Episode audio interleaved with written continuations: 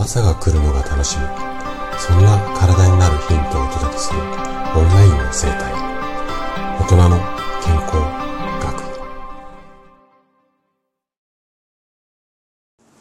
おはようございます。高田です。今日は食事のまた話をねしていこうかなというふうに思うんですが今日の、えーと、番組のテーマが脊柱管狭窄症を楽にする食べ物3選。こんなお話をしていきます。あなたは脊柱管狭窄症という病気ご存知ですかね？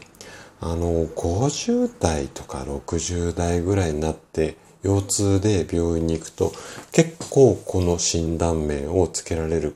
方が多いんですけれども、まあ、全員が全員とは言わないんですが結構多いです。で、いわゆる腰痛の一種の疾患で背骨の、まあ、背中の中心にあるこう背骨あるんですが、その骨と骨の間のね、中心のところが少しこう狭くなってしまって、そのことによって神経が圧迫されて、お尻だとか足が痺れてくる。こんな病気なんですよね。で、症状がひどくなるとね、手術必要ですよって言われるような怖い病気なんですけれども、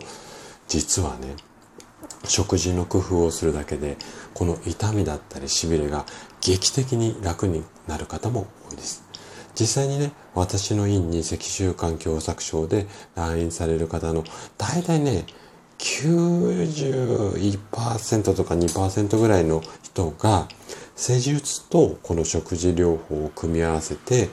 ほぼほぼね要は改善しています今日はねそんな食事法具体的にはこんなおすすめの食べ物がありますよっていうものを3つ紹介していきたいというふうに思います。ぜひね、最後まで楽しんで聞いていただけると嬉しいです。じゃあ、早速ここから本題にやっていきましょう。なぜ食事で脊柱管狭窄症が楽になるのか。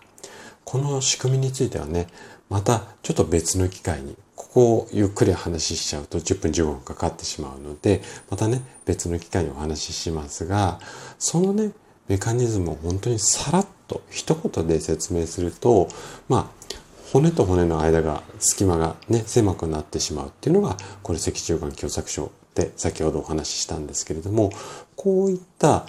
元となるっていうか骨とかね、筋肉っていうのは、数ヶ月経つと新しいものに生まれ変わるからなんですよ。で、この新しい形っていうか新しい骨とか新しい筋肉になる時の材料、いわゆる原料となるのが食事なんです。なので、どんなにあの、例えばいいお薬とかいいマッサージをしたとしても、生まれ変わるので、その時に悪い材料で筋肉とか骨ができてくると、またすぐ痛くなっちゃう。こんなところが、まあメカニズムなんですよね。じゃあ具体的にどんなものを食べればいいのか。これね、3つ紹介していきます。まず1つ目にお勧めしたいのが、カルシウム、そしてビタミン D ですね。そもそも骨を強くする。まあ骨と骨の間が狭くなってとかっていう病気なので、この骨を強くしたいので、ここに対してカルシウムをしっかり入れていく。あとはビタミン D ですね。これはカルシウムのその働きを助けるような、あのー、動きをする。これがビタミン D なので、このカルシウムとビタミン D をしっかりとることで、まず骨がスカスカにならない。要は骨密度ってやつが高くなったりだとか、あとは脊柱、背骨がね、元気になってきます。で、具体的にはね、牛乳だったりチーズ、あとは小魚とか、意外なところで言うと、椎茸。うん、この辺を取ってください。で、小魚はね、本当にあの骨ごとっていうか頭から尻尾まで丸ごと食べられるので、カルシウムしっかり取りやすいし、このね、椎茸はカルシウムというよりもビタミン D なんですよね。ビタミン D たっぷり入ってるのが椎茸なので、この2つっていうか、まあカルシウムと椎茸みたいなものを食べるようにしてみてください。これ1つ目ね。じゃあ2つ目です。2つ目は、オメガ3脂肪酸ってやつを意識してもらいたいんです。で、このオメガ3脂肪酸っていうものには炎症を抑える、こんな働きがあったりします。で、この脂肪酸がね、体の中できちんと働くと神経を圧迫して炎症しているところ、ここが楽になって痛みや痺れが和らぐ。こんなような、まあ、仕組みなんですよ。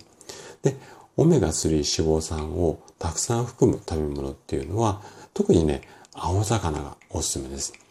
サバだとかね、サーモンみたいな脂が乗った魚を2日、うん、週に2回から3回ぐらい食べれると、まあ1日おきぐらいでね、食べれるといいんじゃないのかなというふうに思います。はい。で、最後。最後はね、ビタミン C を意識してもらいたいんですね。で、ビタミン C っていうのは体の中の酸化を防いで神経の組織を、まあ、元気にするっていうか保護する、うん、役割があります。で、具体的にはね、えっ、ー、と、例えばパプリカとかブロッコリー。ここはね、ブロッコリー結構おすすめだったりします。あとはね、キウイなどに豊富に含まれていて、毎日のね、食事に取り入れやすい。あのー、まあ、パプリカ、キウイを毎日っていうのはなかなか難しいかもしれないんですが、ブロッコリーね、3食のうちに1食入れ込むっていうのだと、そんなに、まあ、毎日食べても難しくないかな、なんていうふうに思います。はい。ということでね、脊柱管狭窄症を楽にする食事法について解説しました。ただ、食事だけではなくて、適度な運動、あとは、まあ、十分な休息というか睡眠、このあたりも大切なので、まあ、食事、睡眠、運動、この3つのね、バランスを取りながら、その中でも一番弱ってるところからね、あの、手当てをしていくといいんじゃないのかなっていうふうに思います。はい。ということで、今日も最後まで聞いていただきありがとうございました。今日の話がね、あなたの健康のヒントになれば嬉しいです。それでは明日の朝7時にまたお会いしましょう。今日も素敵な一日をお過ごしください。